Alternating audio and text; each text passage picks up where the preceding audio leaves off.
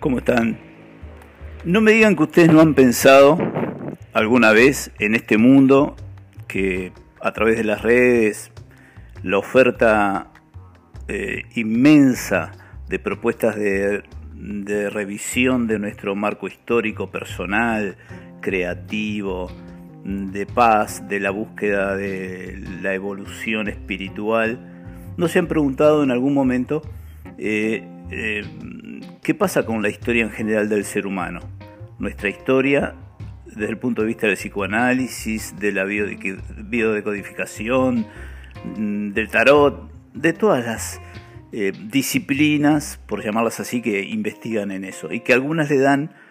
una razón fundamental para explicar el qué vivimos. Y no me digan que no han pensado alguna vez, por ejemplo, cómo vive la nueva civilización o la actual sociedad italiana después de haber este, atravesado hace dos mil años el tema del imperio romano, la sangría, las masacres, la explotación, la esclavitud, y cómo los descendientes de esos mismos romanos hoy manejan su problemática existencial, si están pagando karmas, y si tienen todos tumores cerebrales, o no pueden tener pareja, y todo se explica porque, claro, hay antecedentes históricos que lo han marcado. O los descendientes de los nazis que perpetraron el genocidio terrible que perpetró esa gente durante la Segunda Guerra Mundial, si todos los descendientes de los nazis y de los alemanes en general eh, hoy tienen problemas de relaciones humanas, de salud eh, física y mental, de mm, enderezar su vida desde el punto de vista económico, porque son descendientes de grandes asesinos y grandes este, perpetradores del daño humano. Al parecer no es así, no sería así.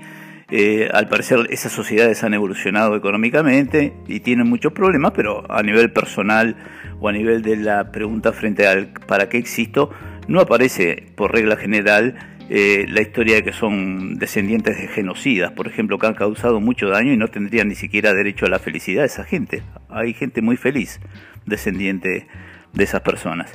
Entonces, las preguntas que nos hacemos nosotros, a veces situadas en el entorno de por qué llegamos a ser como somos, como una planta, que es un argumento que se utiliza mucho, somos como la naturaleza indica descendientes de otra naturaleza, no coincide tanto con lo que es la realidad humana. Más bien, el aspecto del existir relacionado con el inconsciente y la evolución de todo el diagrama de lo inconsciente y de, cómo aprendemos a, a, vivir y a entender esto que se llama existencia dentro de la problemática que nos plantea, del deseo y del amor, sería una forma más eh, directa y adecuada de hacernos responsables. Y quizá ahí esté la circunstancia clave del asunto, hacernos responsables. Eh, dentro de nuestra propia pequeñez como seres humanos, ser responsables parecería ser la varita mágica que explicaría muchas cosas que hay gente que quiere explicar con otras explicaciones no tan fundamentadas. Entonces, el asumir que la vida tiene frustraciones y que el manejo de esas frustraciones hace que podamos seguir adelante en este camino tan tortuoso y de nosotros y de nuestras familias y de nuestros seres queridos, es una explicación que no deja en manos de otros la interpretación de por qué somos así. Buscando una interpretación personal, sí estamos capacitados los seres humanos para hacer una interpretación personal de lo que nos sucede y qué papel cumple en nuestra vida. Puede ser muy interesante, el cuento del hada que viene a salvarte. Y es eh, sumamente interesante la interpretación de un hecho histórico que puede enriquecer nuestra mente, pero no podemos negar que asumir la responsabilidad de estar hoy siendo nosotros